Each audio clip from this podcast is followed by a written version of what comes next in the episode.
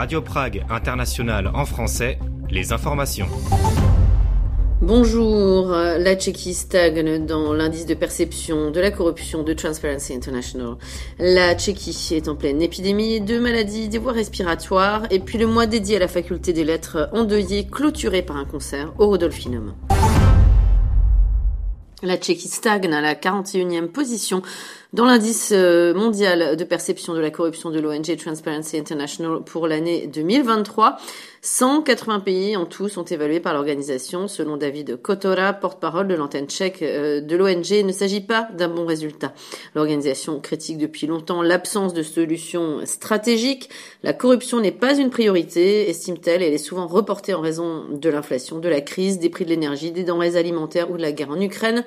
En outre, l'ONG relève qu'il y a un manque d'intégrité euh, politique dans le pays, en d'autres termes de responsabilité et euh, de conséquences dans les affaires, et pas seulement dans les affaires de corruption. Parmi les mesures positives prises en Tchéquie, Transparency mentionne la loi sur la protection des lanceurs d'alerte adoptée en août dernier, bien qu'elle ne s'applique pas aux lanceurs d'alerte anonymes. Le nombre de patients atteints de la grippe et d'autres maladies respiratoires aiguës a augmenté de plus d'un cinquième pour atteindre 1750 pour 100 000 habitants au cours de la semaine dernière. Selon l'Institut national de la santé, ces chiffres correspondent à une épidémie à l'échelle nationale, les taux les plus élevés étant enregistrés dans les régions de Moravie du Sud et de Karlovy Vary, ainsi que dans la région de Vysočina. Selon le service tchèque d'hygiène, le seuil épidémique n'a toutefois pas encore été atteint dans toutes les régions. Si la grippe est la cause dominante des cas de maladie, à l'inverse, le nombre de personnes testées positives au Covid-19 est en baisse depuis le début de l'année. Il a diminué d'environ un cinquième par rapport à la semaine dernière pour atteindre, atteindre 11 cas pour 100 000 habitants. Selon les données du ministère de la Santé, 78 personnes sont actuellement hospitalisées en raison d'une infection au Covid-19, dont 8 en unité de soins intensifs.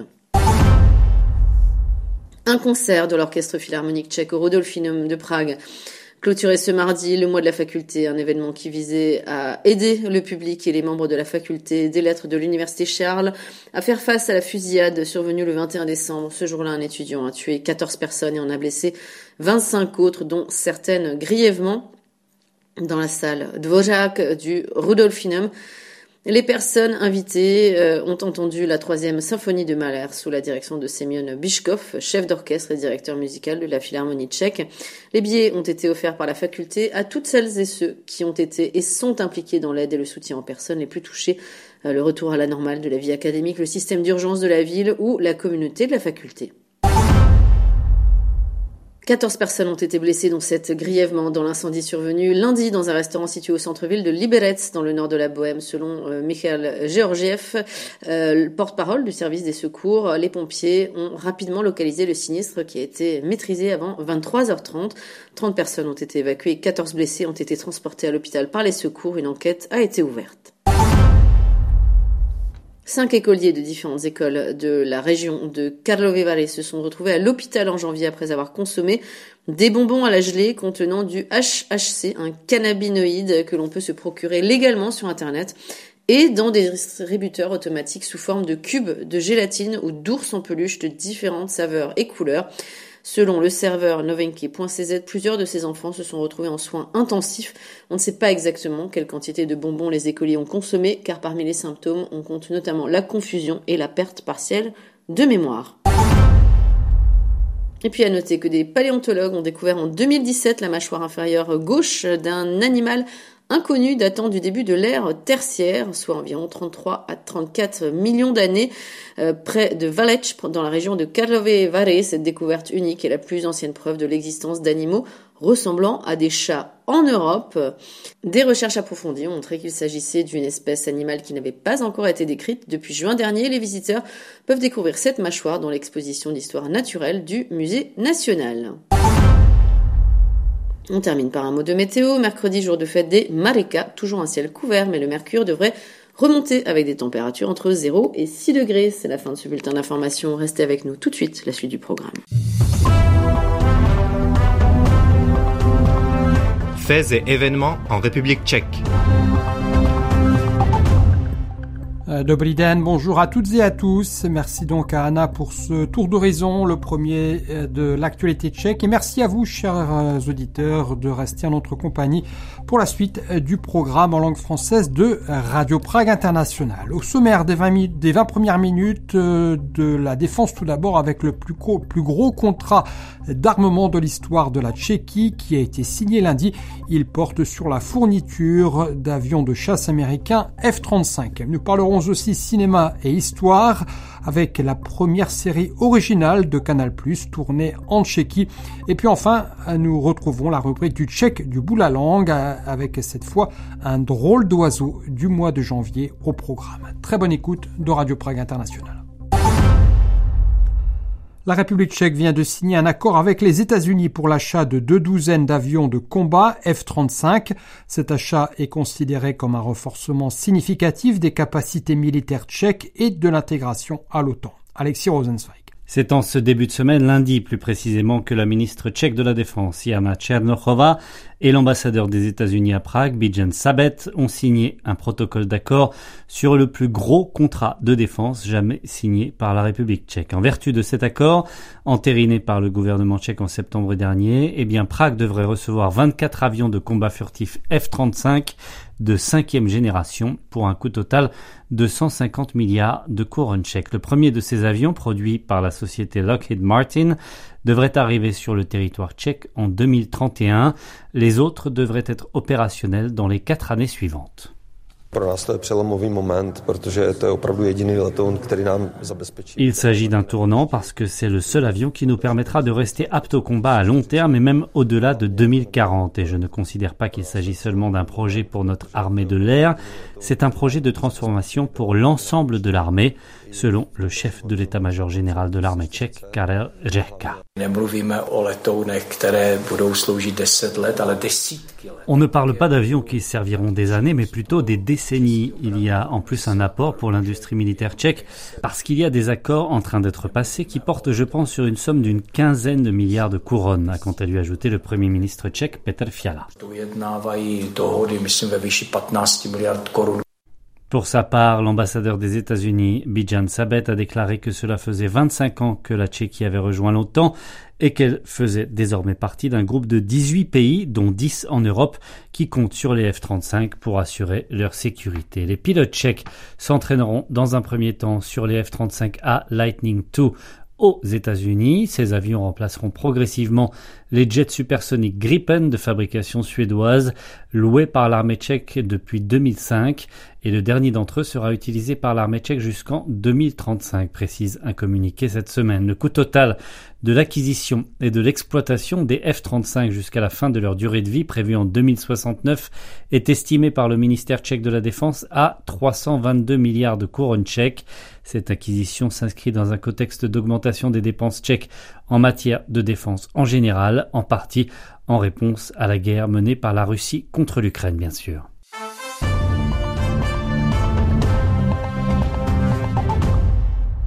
On parle maintenant cinéma. Le groupe audiovisuel français Canal Plus tourne sa première mini-série originale en Tchéquie intitulée Tsera Naroda, la fille de la nation en français. Cette série s'inspire de la vie de Zdenka Havlichkova, fille du célèbre homme de lettres et politicien tchèque du 19e siècle Karel Havlicek Borovski. Plus de détails avec Magdalena Rozinkova.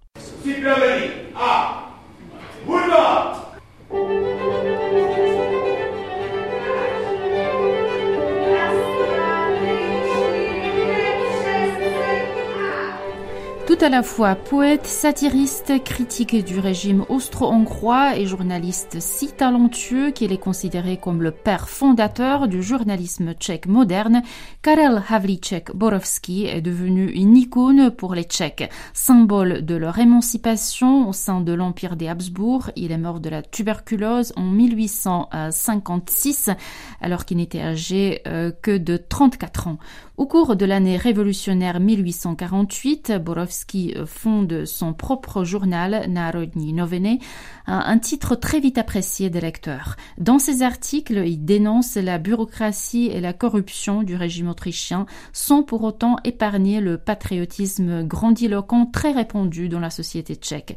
Alors que des mouvements libéraux se mobilisent un peu partout en Europe face au régime autoritaire, Karel Havlicek Borowski exerce pendant quelques mois son mandat de député au Parlement de Vienne et devient père de la petite Zdenika. En 1851, euh, sa critique des autorités autrichiennes vaut au journaliste d'être condamné à un exil forcé en Italie, d'où il revient au bout de cinq ans. Entre-temps, sa femme meurt et lui-même décédera euh, peu après euh, son retour en Bohème. Très vite, la mort de Havlicek Borowski donne naissance à un certain mythe autour de sa personne. Jusqu'à la fin du XXe siècle, le journaliste est vénéré en tant que martyr national. En 1945, la ville de Niemiecki Brod est ainsi rebaptisée Havlichków Brod en l'honneur de sa mémoire. Son héritage intellectuel sera exploité par différents mouvements et régimes politiques qui ne se soucieront que rarement de la signification réelle de son œuvre.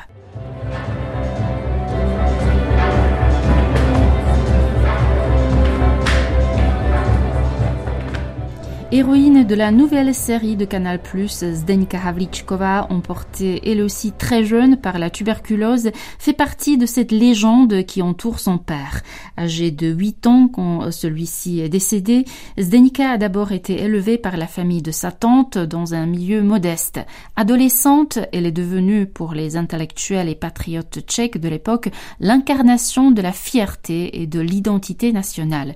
Une collecte pour la fille de la nation le bénéfice a permis de la nourrir et financer son éducation, a même été organisé. Ses parents, parmi lesquels les politiciens Franciszek Palacki et Ladislav Rigre, s'occupaient ainsi du bien-être de la jeune femme et lui ont choisi son futur mari. L'histoire d'amour que Zdenka a vécue avec un officier polonais de l'armée autrichienne a donc été un choc pour eux et a terni cette image idyllique. Co-réalisatrice de la série, Christina Groshan explique. Ce qui m'a attiré dans le scénario, c'est la combinaison originale d'une jeune histoire d'amour euh, dans un contexte historique si particulier. Euh, à cause de ce contexte historique, euh, cette histoire d'amour ne, ne, peut pas être accomplie.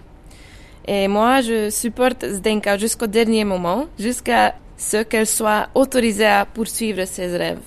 Mais les politiciens attendent d'elle qu'elle assume un rôle politique aux yeux du public et qu'elle vive selon leurs règles. Bien sûr, de nombreuses scènes sont imaginées et sont fruits de la fiction, mais nous avons suivi des événements réels autant que possible, mais dans notre propre interprétation.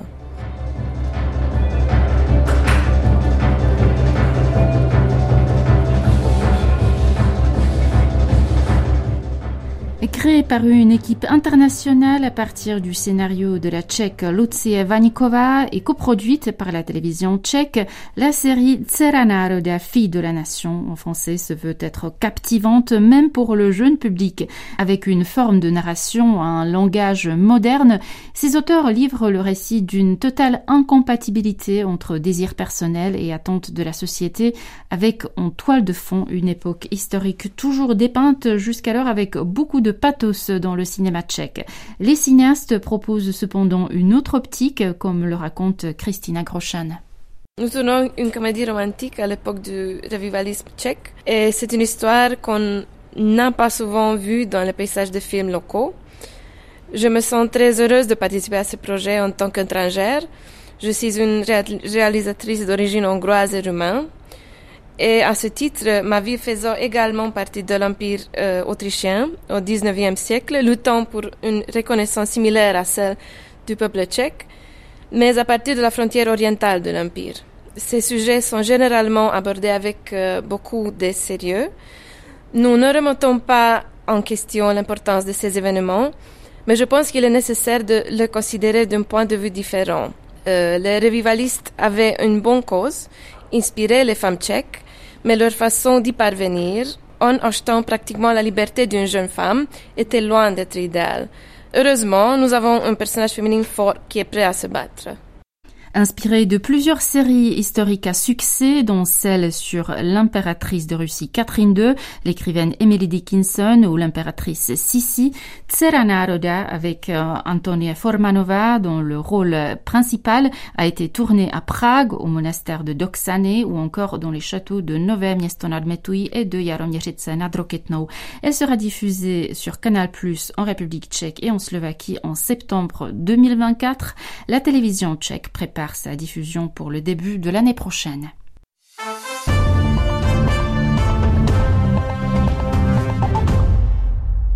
On retrouve maintenant la série euh, ou la rubrique du tchèque du bout de la langue, une émission pour les euh, tchécophiles de Radio Prague International et plus particulièrement pour ceux qui se sont donnés comme bonne résolution pour la nouvelle année de faire plus d'exercices. Mais alors qu'approche la fin du mois de janvier, combien de fois êtes-vous réellement allé à la salle de sport depuis le nouvel an et combien de fois pensez-vous que vous y mettrez les pieds en février? Si vous avez répondu beaucoup à la première question mais qu'à la deuxième c'est plutôt une hésitation, la conclusion est évidente, vous êtes ce que les Tchèques appellent un ledniaczek. Plus de détails avec Anaïs Rimbaud.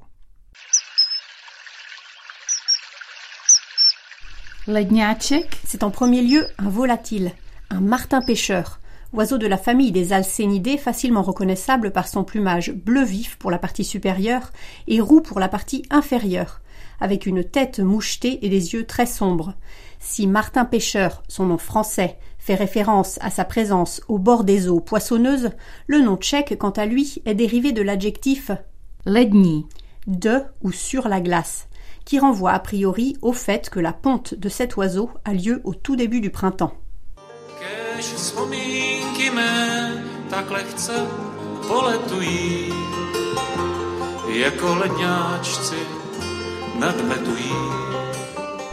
Mais ce n'est pas tant le sens propre que le sens figuré de ce mot qui nous intéresse aujourd'hui. Ledniaczek, dans le vocabulaire contemporain, c'est donc une personne qui commence à fréquenter assidûment les salles de sport début janvier, mais dont la motivation ne durera pas plus longtemps que les 31 premiers jours de l'année. Et ce, en dépit du dicton Jak na rok, tak po rok. Littéralement, comme au jour de l'an, alors tout au long de l'année.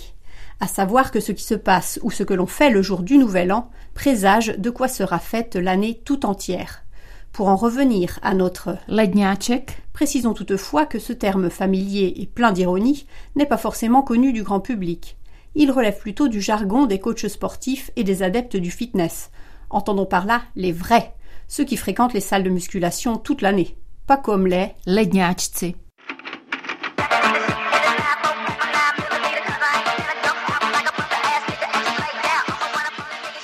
Dans ce sens, le terme Ledniaczek renvoie donc au terme Leden, janvier. Pas besoin d'être une lumière pour identifier la racine du nom du premier mois de l'année. Rien à voir avec une diode électroluminescente.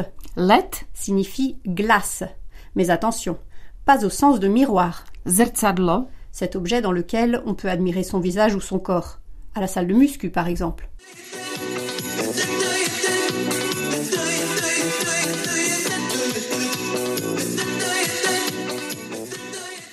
Outre Leden et d'autres mots ont pour racine let, la glace, l'eau solidifiée par le froid donc. Un phénomène naturel que l'homme a su mettre à profit depuis des siècles, notamment pour la conservation des aliments dans des ledarne, des glacières, à savoir des installations et constructions présentant des propriétés isothermes. À Prague, on trouve un bel exemple de ledarna de style Art Nouveau dans le quartier de Branik, sur les bords de la Vltava. Elle a été en activité de 1911 à 1954, date à laquelle la construction d'une chaîne de barrages plus en amont a mis fin au gel régulier de la rivière et donc au travail des les manœuvres de la glace, dont la tâche était de tailler la glace dans la rivière gelée pendant l'hiver. Des blocs de glace qui étaient ensuite stockés dans le bâtiment et progressivement vendus toute l'année au débit de boissons de la capitale. Longtemps largement inutilisée, la partie extérieure du site d'El Ledarne Branik accueille depuis 2021 concerts et cinéma en plein air.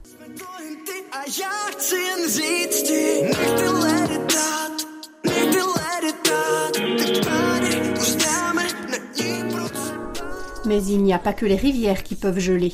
La Terre peut, elle aussi, être couverte de glace, à moins que cela ne soit du verglas, car il faut bien faire la différence entre les deux mots dont la racine est led, comme l'explique l'Institut hydrométéorologique tchèque, ledovka, le verglas est un phénomène qui accompagne la pluie ou la bruine verglaçante.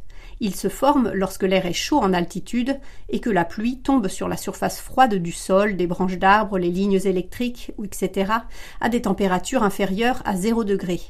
náledí, Par contre, est une forme particulière de verglas sans doute plus connue de nos auditeurs canadiens que français. En effet, au Québec, où ce phénomène n'est pas exceptionnel, on appelle glace noire la couche de glace souvent presque invisible recouvrant la chaussée ou toute autre surface, formée par le gel progressif de l'eau déjà au sol, par exemple après un redout.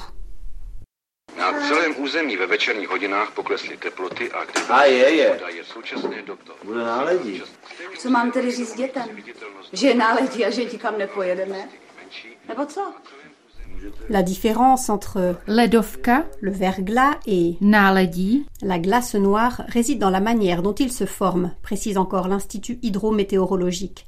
Mais il n'y a pas de différence en termes de danger sur les routes. Vous avez donc bien compris. Dans les deux cas, faites attention car ça glisse. Et vous pourriez bien vous casser une jambe, comme le protagoniste principal de la comédie tchécoslovaque Náledi, à qui un épisode de glace noire donne une occasion de rompre la glace prolomit ledy, avec une collègue charmante, avant qu'il se retrouve bientôt happé dans un enchaînement de péripéties malencontreuses et de mensonges maladroits dont il aura bien du mal à se dépêtrer. Iceberg, right ahead! Thank you. Iceberg, right ahead! Celui à qui la glace a joué un mauvais tour aux conséquences tragiques, c'est le célèbre paquebot Titanic, qui n'a pas pu dévier sa trajectoire à temps pour éviter l'iceberg. ledovec, Et pour continuer sur le thème naval, on évoquera le, ledoborec, le navire brise-glace, dont le nom tchèque se compose de let, la glace donc, et de borec, l'athlète, le lutteur, mais aussi, au sens figuré, le crack, l'as.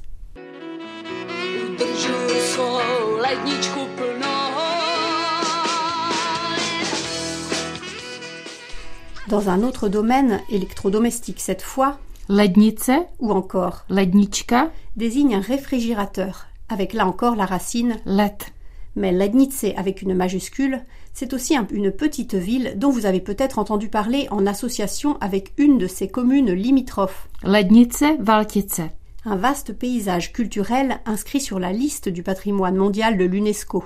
Les origines du toponyme lednice, sont un peu floues, mais cela pourrait faire référence au microclimat légèrement plus frais que dans les alentours.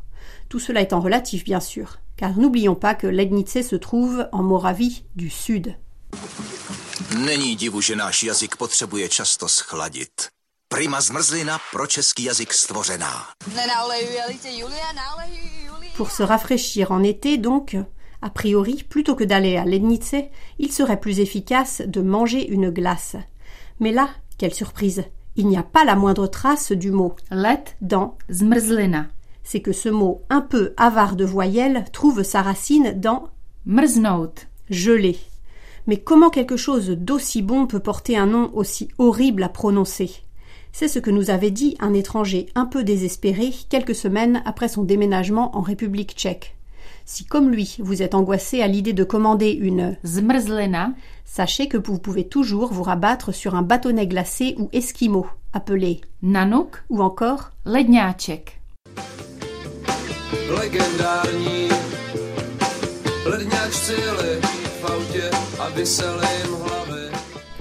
La boucle est bouclée, mais c'est un cercle un peu vicieux.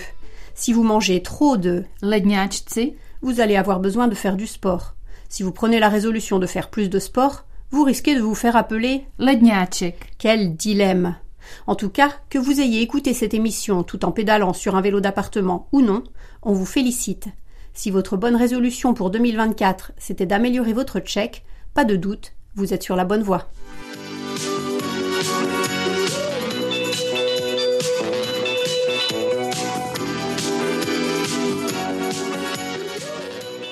Voilà, et précisons encore que les extraits musicaux euh, suivants ont été euh, utilisés euh, pour les besoins de cette émission. Il s'agit de Ledniaci Nad Metui de Malina Brothers, Murder in My Mind de Cordell, génération de l'émission Jim Tonic diffusée sur la chaîne de télévision française Antenne 2, autrefois Lady de Mathieu Vavra, film Naledi de Irji Vanisek, le film Titanic de James Cameron, publicité pour les Esquimaux Prima, Udrjuj svou ledničku polnou de Monika Natcheva et enfin Ledniačci de Vipsana Fixa.